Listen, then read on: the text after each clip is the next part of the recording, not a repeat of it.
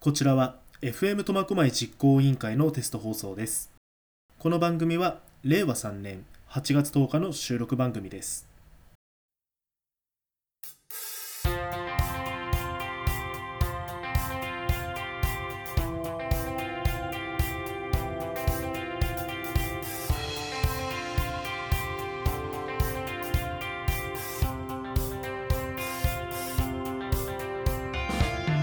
皆さんおはようございます。こんにちは。こんばんは。斉藤拓馬の切磋琢磨始まりました。パーソナリティは私斉藤拓馬がお送りしていきます。よろしくお願いします。さあ、えーこの斉藤拓馬の切磋琢磨なんですけれどもね。あのーちょっと冠番組風にやりたいなと思いまして。で番組名決めるときに斉藤拓馬のなんとかっていうのをつけたいなとは思ってはいて。であとは4文字熟語ですね。でなんかいいのないかなと思って。でまあ自分の名前が拓磨なのでまあ響きも同じことからまあ切磋琢磨いいんじゃないかなと思って。で切磋琢磨というとまあライバル同士が互いに刺激し合って高め合うまあそんなイメージはね皆さんあると思うんですけれども、えー自己研鑽自分のねどんどんどんどん磨いて成長していくという意味もありますのでまあ僕はねあのこの放送を通してどんどんどんどんえーラジオのスキルが上がっていくそんな番組にしたいですしまあ、リスナーの皆さんのメールもね、ありながら、えー僕ももちろんですし、聞いてくださっているリスナーの皆さんも、この放送で何かしらの成長につながっていけたら嬉しいなと、そんな風に思ってつけましたので、これからよろしくお願いします。さあ、そんな斉藤拓馬の切磋琢磨、えー第1回はですね、なんと素敵なゲストをお招きしてのゲストトークになります。何やら普通じゃ満足できないパン屋さん。どんなパン屋さんなんでしょうかね。もう僕は興味津々でございます。さあ CM を挟んでゲストインとなります。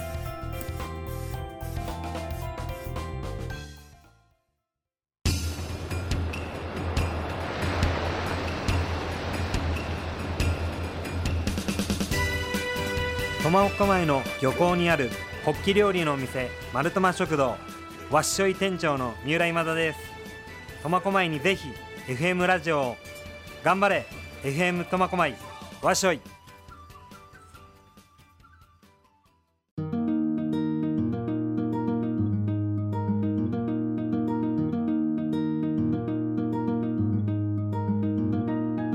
さあそれでは CM も終わりましたので早速ゲストの方をお迎えしたいと思います。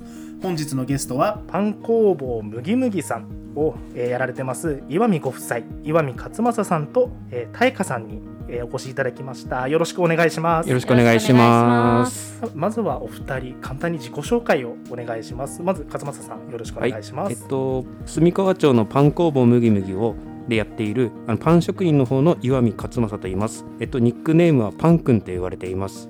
えっとさ最初の仕事はプログラマーっていう全く違う仕事をやってたんですけれども、25歳の時にパン業界の方に進んだ時にそれがすごく楽しくて転職だなと感じて今があります。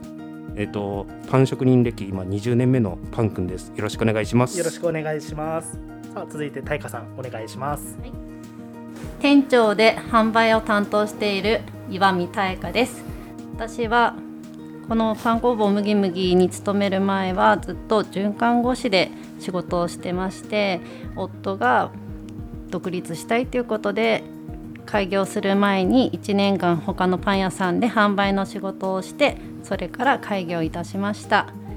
よろしくお願いします。よろしくお願いします。さあまずパンのお話の前にお二人のちょっともう少し情報を知りたいなと思って、うん。まず勝松さんはなんか趣味とか趣味ですね。うんと二十歳ぐらいの頃にはい。ビリヤードにはまり始めビてリヤードはい。で最初の仕事が東京だったんですよね、はい。で東京に行った時に、まあ、自分北海道一人で来たもんですから、うん。何をしようかっていうところで近くにビリヤビリヤード場がありましてはい。でそこに通うようになりましてはい。それから3年後に北海道戻ってきた時に本格的に始めてはい。すごい時は年に365日のうちの350回ぐらい行った。それぐらい夢中にのめり込んでいて。すごいですね。当時はあの IT 系の仕事をしてたので、うんうん。もう9時にはビリヤード場に来て12時までビリヤードやって、はい。で翌朝また仕事に行く、え。そういうスタイルを。ー、すごいですやってねましたね。え。うん。ー、大香さんの方は趣味は何か？表だった趣味っていうのがちょっと見当たらないんですけど、はい。強いて言えば仕事にかこつけて、はい。あのよく近所のコメリとか行くんですけど、はい。そこのペットコーナーでインコを見ることです。あーいいですね。うちのお店のロゴマークにシマエナガが入ってるんですよ、はいはいはい。で夫婦揃って鳥好きっていうのもあってうん。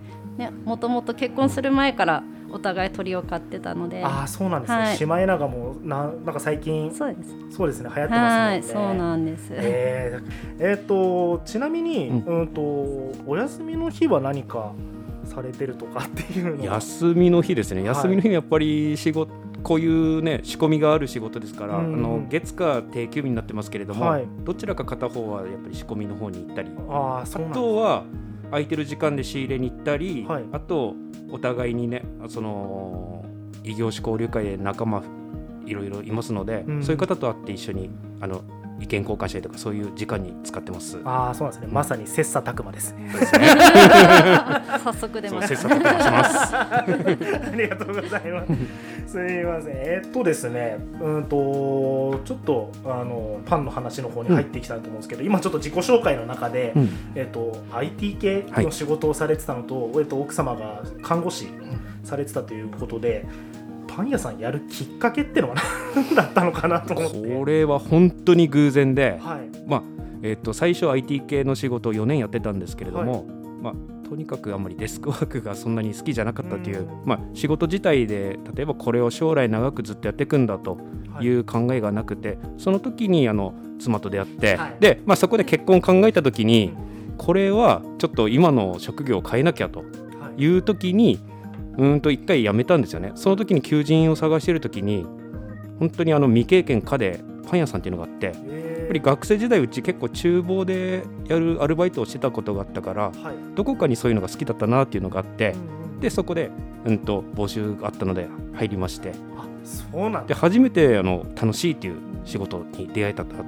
え。ーそれまでは本当長続きすることができなかったのではい。夏休みもね宿題最初の2日間頑張るけどあとやらないとかうん。そういう人だったんで、うん、えーそのあのよくあるじゃないですか。ちっちゃい頃将来の夢、ケーキ屋さんとかお菓子屋さんとか。そう,、ね。いうのではなく、そうなんです単に求人募集で、そうなんです。えーうんそんな急にパン屋さんやろうと思ってやったのが、そうなんですよね。もともと探求心がすごい強いんですよ。うん。なのでビリヤードもやったらとことんやるみたいなところがあって、そうですね。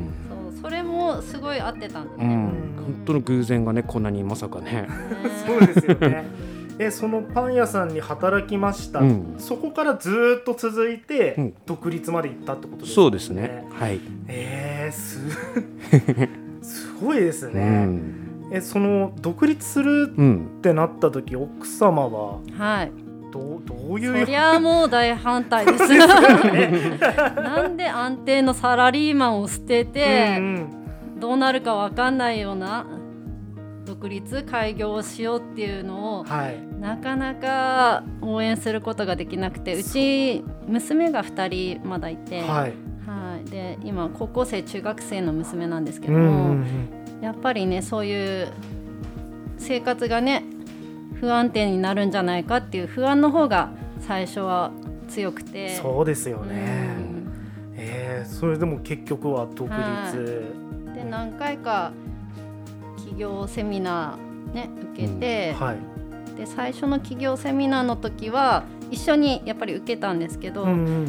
まだそこまで本気に慣れてなかったっていうところをちょっと私が見透かしたのかな。はい。まあ、ね、うちが本気に足りなかったのもあるし。うんうんやっぱり金銭面の現実面を見てるっていうのがこっちで、そういうところがあって。結局その時は熱く盛り上がったけどすぐ冷めちゃったという感じだったあーなるほど確かに独立する時って、うんなんかこれやりたいと思っていざ調べていったら、あれもやんなきゃいけないこれもやんなきゃいけないで現実的に資金がってなって、うんえーでもそこで一回ちょっとシュンとなって、そうですね。ううんん。でもやっぱりやりたいっうんていう気持ちがあったんですね。そうですね周りの関わりがね大きかったよね。そうですねうん。まあその後にたまたまきっかけがあったのが、はいあの異業種交流会にっていう参加したと。はいその時に参加者仲間が熱いなというので、その時の様子を見て妻の方が今度、うん。私もこの会に参加したいと。はい。それがきっかけでお互いになんていうのかな、ね、そのうん。熱がさらに高まって、うんでやっぱりアンテナを張ってるとそこに対してアドバイスしてくれる人が増えてはい。じゃあそういう立派な夢があるんだったらみんなに決断したら即宣言しなさいとうん。言われた時にうちはそれまで夢に対してはパン屋さんやりたいなって言ってたのをはい。やりますに変えたんですよね。ああなるほど。その変えた瞬間からなんかトントン拍子にいろいろ進んでったなっていうのがあって、うん。なんかうん夢が目標に変わってったって形なんですね。そうですね。うん。へえそれで結局、うん。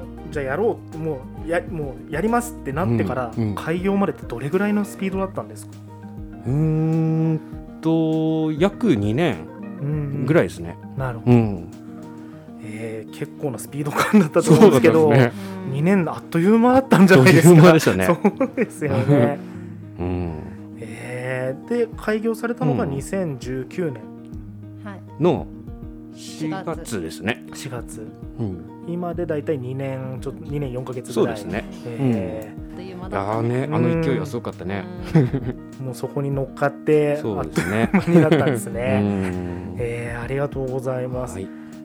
と、うん。あのごめんなさい僕パン屋さんっていう仕事が、あの近くに、うん。その働いてる人もいなければ、うん、全く情報も何もなくて、パン屋さんってうん。何時に起きるんですか、今はだいたい3時に起きて、3時？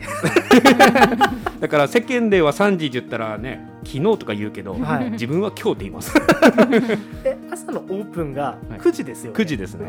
3時です。3時半からおし仕事入って、はいだいたいね生地は毎日56個ぐらい生地仕込むので、はい。そうなるとね例えば食パンにしても焼けた後に今度冷めてからじゃないと切れないとか、んんん。そういうところとあと9時オープンする時にもうちはなるべく9時の時点ではい。8割は店に揃えたいっていうのがあって、うんだからそういうのを加味した時にやっぱり3時半だなと。はあただまだね修行時代はね昔1時半に起きてたのがあったので あれと比べたらまだ、まあうん。2時間寝れるけれども、そうですよね、え3時に起きますけど何時に寝るんですか？寝るの大体9時ですね。ああ、うん。でもまあ6時間寝れてはいるけれども。そうそうそう。確かにあの25歳で入って若かった頃は本当きつかったです。うん。子供もちっちゃくてね。パン屋さんに入ってうん。はい、結婚してうん。で子供生まれたんでその時はさすがに大変でしたけどいやいやそうですよね。ね、ビリヤードも当時やってたのをやっぱりど 徐々にフェードアウトして、うんうん。うんもう仕事の方にしかそうオフの時間が取れないですもんね。友達とも会わなくなるのでそうですよね。お酒も弱くなりね、ねえ。うん。よくそれで続けようと思あでも楽しかったからねできたないやすごいですよね。うん。普通だったらその仕事が忙しくてでもうんオフが楽しいからまだみたいなのありますけどそう仕事の方がもう勝っていった感じなんですね。そうですへえちなみに奥様の方は何時起きとか、私は6時過ぎです。あそうなんですね、はい。もうそこは完璧に分はい業して、そうです、うん。もう私が寝てる間にうんうん。静かに出てくので、何時に起きてるのかは全然知らない。なるほど。それはもう完璧に旦那さんが製造で、はい。奥様が販売で、はい。もう完璧に分業してって形なんですね。えー、そうなんですね。で、うん。ごめんなさい僕これ聞きたかったのが、うんうん。パン屋さんってうん。普段の食事ってうん。パンが多いんですか、それかご飯なのか麺類なのかこれちょっと気になってたこんですれ言っちゃっていいのかな？うち実はこのパン屋さんをやってるのに、はい。パンが好きじゃないあといそううなんですか？あの日本人なら米を食いましょうと。そういう推進委員長の理事長やってるので。えー、そうなんいやそれは嘘ですけど。い勝手に名乗っちゃってや本当にファンはあのー普段たパン屋さん巡りもしますけど、うん。その時に目で見てなんか面白いパンとかをその時にね吸収して、どうしても気になるのは食べますけど、うん。本当にパン食べないですね。あそうなんですね。その例えば、うん。あの休みの日に他のパン屋さんの、うん。そのなんか市場調査ではないですけど、そのなんかチェックしに行ったりとかっていうの、そういうのは大好きです。あそういうのは好きなんです、そこはもう完璧に仕事と分けてってとこなんでそうですすね。オフはご飯。ご飯。そう旦那はそうやって全然パンね自分のパンは食べないんですけど、うんうん私は大抵食べちゃってます。食べちゃってますっていうか好きだからやっぱり食べるっていう、うへえ、うん。そうなんですね、うん。いやもうずっと気になってたんで聞きたかった。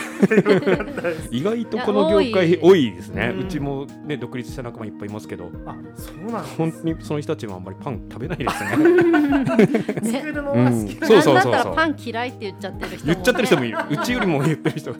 そうなんですね、はい。いやでも確かに僕も釣りやるんですけど、うん釣りやるけど魚嫌いって人が意外といるんで、うんやっぱそういうものなんですうね。ん。えー、ちょっとこれびっくりで驚きでしたけど。だけどパン大好きって言ってるね 作るのは大好きって。うんうん作るのね。うん。えーうん。ちなみにごめんなさいこれも僕素朴な疑問なんですけど、うんとパン屋さんうのその修行って大体何年ぐらい何をやったらいいのかとか、うーん修行。はい、大体うちの中では3年持ったらいいのかなと思いますね。うんっていうのは3年やるときに仕込みのあの生地を作る仕込み、はい、あと焼く方と、はい。あと成形って言ってあのパンを作る方、うんうん。その3つのポジションを大体慣れてきて回せるようになるのが大体3年かかるかなと思ってます、ん。どれか一つでもかければやっぱり職人としての考えを持つことがちょっと難しいなと思ってるので、やはい、っぱり全てのポジションができるのは3その3年。はい。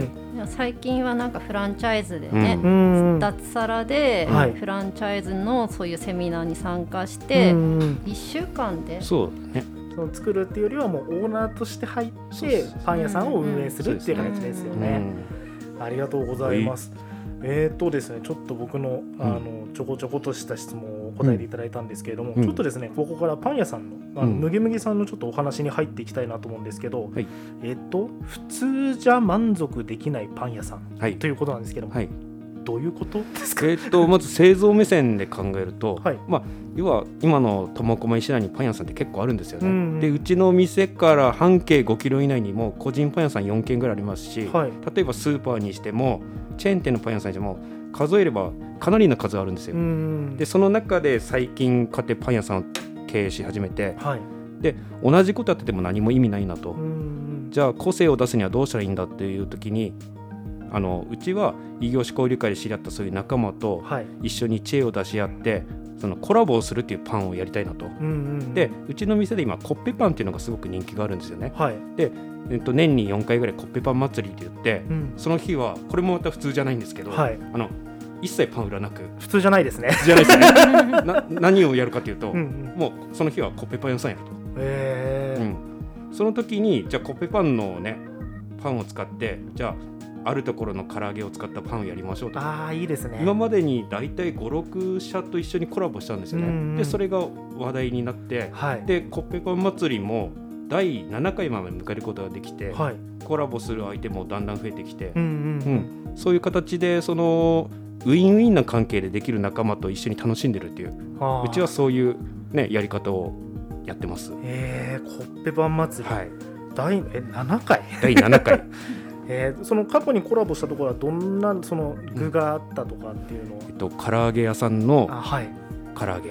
美味しそう。あと焼き鳥屋さんの、はい。うん、と四元豚を使った豚肉とか、あと多国籍料理の店でやっている、はい。あのプルコギとか、あーうんうん。まあ、そういったいろんなことや、ね、メニュー。卵焼きとうんはい、そうはい、卵焼きああそうなんですね。お、料理屋さんの卵焼き。うんうん。うん。結構最近卵サンドじゃなくてなんかの厚焼き卵とか入ってるとかありますもんね。それがすごく斬新でね。ねリピーターもできて、うんうんやっぱりうちのお店ではい。作るっていうよりも、うん。そこの専門で作ってもらったのをはい。コラボするっていうところに魅力がさらにぐっと上がるんだでさっき言ったようにそのウィンウィンの関係で入れるっていうことではい。例えばこんな今回こういう企画をしますよってなった時にお互いにこうやって宣伝し合えて、うんうんうん。でお互いに盛り上げれて。だはい。からそういう仲間とできるっていうのがやっぱり楽しいなっていうのが、はい、えー、素晴らしい活動ですね。はい。それともう一つやってることがありまして、はい。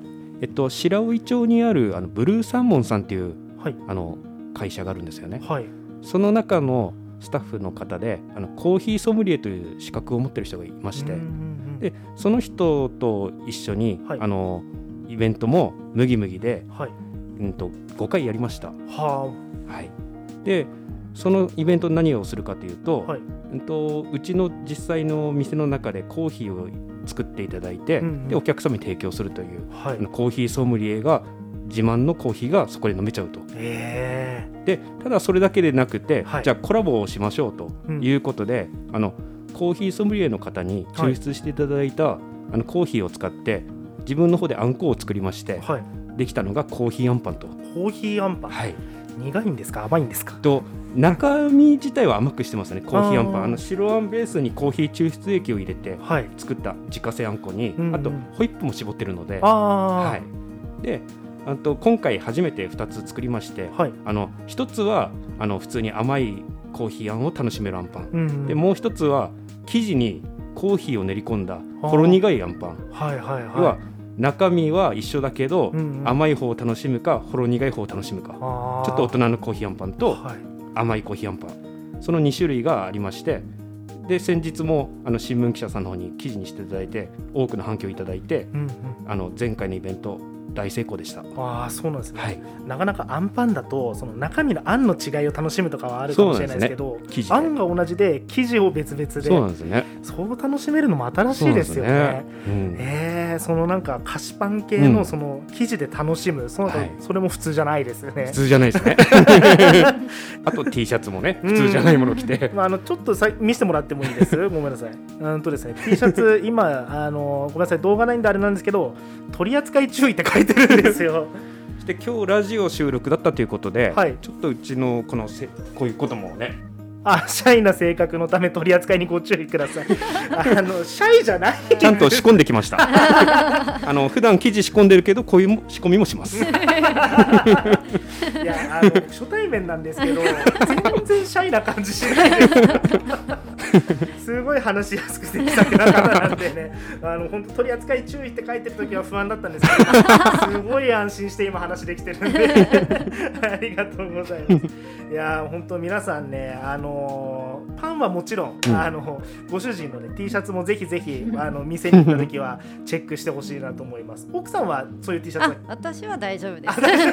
そこはちょちゃんとね普通の、ねうん。私も服仕込んどいた方がよかった。か なありがとうございます。ちなみにそのパン屋さんの他に西活っていう活動もされてるっていうことなんですけども、はい。この西活というのはどのようなものなんですか？と簡単に言いますと苫小牧の西地区と白老っていうのは境遇似ていて、はい例えば西地区うち小さい頃からずっとそっちの地域に住んでるんですけれども、うんうんかつてあっちの方にはマンモス校って言ってはい。小学校も中学校も自分が行ってたところは全校生徒1000人超えてたんですよね。えそんなにいるんですか？はい、でそれから時を経て、はい。あのこっちの辺東の方にイオンができてから、はいはいはい。だんだんと機能が変わってきまして、うん。で今でこそさっき言ってた1000人いた学校が、はい。もう3分の2以下になってる感じで,、えでどんどんあっちが衰退してると。ーはい。だけど衰退してるけれども地元に対する愛がある人たちが多くて、うんうん。意外にあっちって結構起業してる店が多くて、あそうなんですね。はい、でそういう仲間たちがやっぱり盛り上げていきたいよねと、この地域大好きだよねと、うんうんそうした時にじゃあ私たちで何かやっていきましょうということで結成してはい。やりました。へえそうなんですね。はい実際このあはいの会長をされてるということなんですけれども、現在活動は何人ぐらいの方は。えっと、今17人の会員がいまして、うんはい、でまあまだ今ね作ったばっかりの会なのではい。まだ大きくはできてないんですけれども例えばあの地域社会への貢献という面ではゴミ拾い活動をしたりとか、うんうんあとはやっぱりこれからね仲間と知恵を出し合っていろいろ盛り上げていくには仲間を知ることが大事なので、はい。だからそういう店のところで実際体験して、うんうんそういう動画を作ったりとか、はい。あとはちょっとしたあの懇親会とかサバ会開いて、みんな。なからあのおし会話をしながらはい。いろんなあのアイデアいただいて、うんじゃあそれを形にしようということを今やってます。えー、そうなんですね。やっぱこの西活を始めてから、その実際にその西側地域がなんか盛り上がってるなって実感っていうのはあですもそうですね。西側地域でも結構ちょくちょく西活ではなくても、はい。やっぱりこのつながりもできてきて、うんうん。あのちょっとした小さなイベントやってる人たちも増えてますし、はい。はい、あの白老の方もねあってウポポイができてから少しずつ活性してるっていうところもできてるんで、はい、はい、えーそうなんですね。やっぱこの西活が今度中心になって、はい。もっともっと苫小牧の西側だったり白老盛り上げていってほしいなと思うんですけども、はい。ちなみにこの西活なんかご興味あるよって方いればあの岩見さんの方にそうですね。えはい。むぎむぎさんの方に、はい。お声掛けいただければと思いますんでパン屋さんと別でまたこの西活の方もぜひあのご興味ある方お問い合わせください、はい。さあもう番組もそろそろ最後というわけなんですけれども今後この普通じゃ満足できないパン屋さんパン工房むぎむぎさん、こうしていきたいなとかこういうことやりたいなっていう将来のなんか目標みたいなのがあれば。まあ、やっぱりこれからもねいろんな人と仲間を作っていくのが大事にしていきたいと思っていてはい。さらにやっぱり売り上げを上げていくためにはもっと盛り上げていくっていうことであのいろんな小さなイベントとかはねうちの店すごい小さなお店なんですよね。うん小さなお店だけどもできることはできるので、はい。例えばこの間も駐車場の一角を使って、はい。あの駄菓子の販売とか、うんうん。あと,、うん、と子ども食堂のはい。園芸品の販売とか、うんそういう全く食べ物とつながってないとはいそういうことでも可能性がいっぱいあるっていうのを今回知ったので、うん。そういうふうにいろいろつながりを大事にして盛り上げていくはい。パン屋さんでありたいと、へーそのパンに限らずもういろんなコミュニティを広げていって本当につながり、うん。うんはい。素敵ですね、はい。い、やーちょっと僕もむぎむぎさんと、ね、これからもお近づきになって、はい。FM 苫小牧とむぎむぎさんでねね。まだなんかコラボできれば、はい。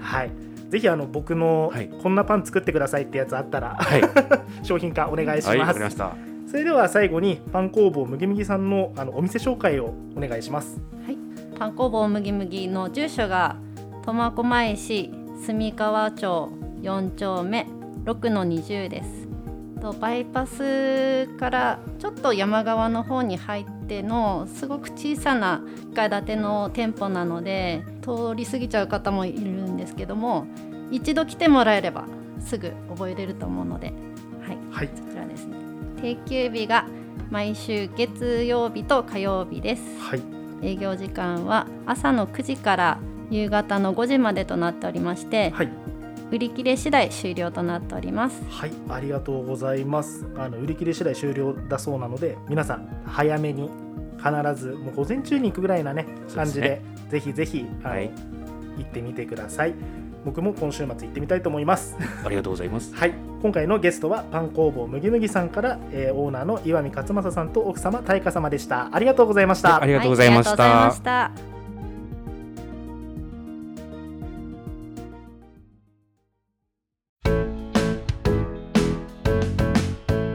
認知症ボランティア団体認知症カフェを開催しております心津湯館市山田舞です看護師コミュニティナース川田幸香です。認知症カフェ心津カフェでは毎回さまざまなジャンルの講師をお招きし学びと遊び心を大切に。明日の活力になるような時間を作りたいと考えています。支えてくれる人がたくさんいる地域を作りたい。心津はコミュニティラジオ開局を応援しています。頑張れ FM 苫小牧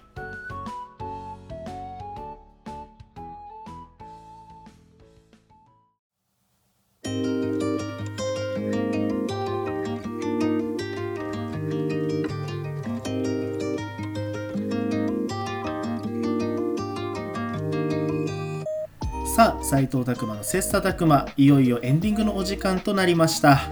いやーもうねパンが食べたくなった。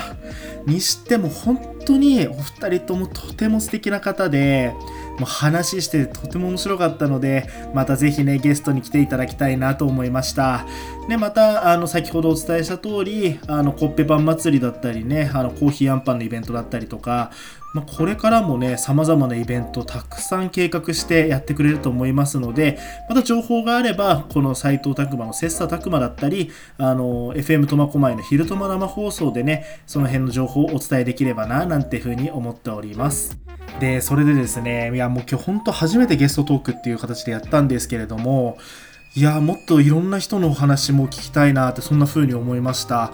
もし僕とお話ししてくれる方がいらっしゃいましたら FM 苫小牧実行委員会のホームページにメッセージリクエストというフォームがありますのでそちらからあの斉藤拓磨の切磋琢磨出演希望とか送ってもらえたらめちゃくちゃ嬉しいです。よろしくお願いします。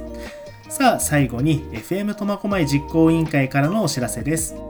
FM 苫小牧実行委員会では月1回の生放送「昼苫生放送と」えー今回のようなゲストトークフリートークを収録したテスト放送を YouTube チャンネルにアップ。それと室蘭市にある FM ビューさんと伊達市にある Y ラジオさん。こちらでですね毎週月曜日21時から21時30分までで FM 苫小牧実行委員会という自社制作番組を放送しています。この FM ビュー Y ラジオに関しましてはエリア外の方でも、えー聞くことができます。リスラジというアプリを取得していただきまして Y ラジオで登録されていますのでそちらからぜひ聞いてください。よろしくお願いします。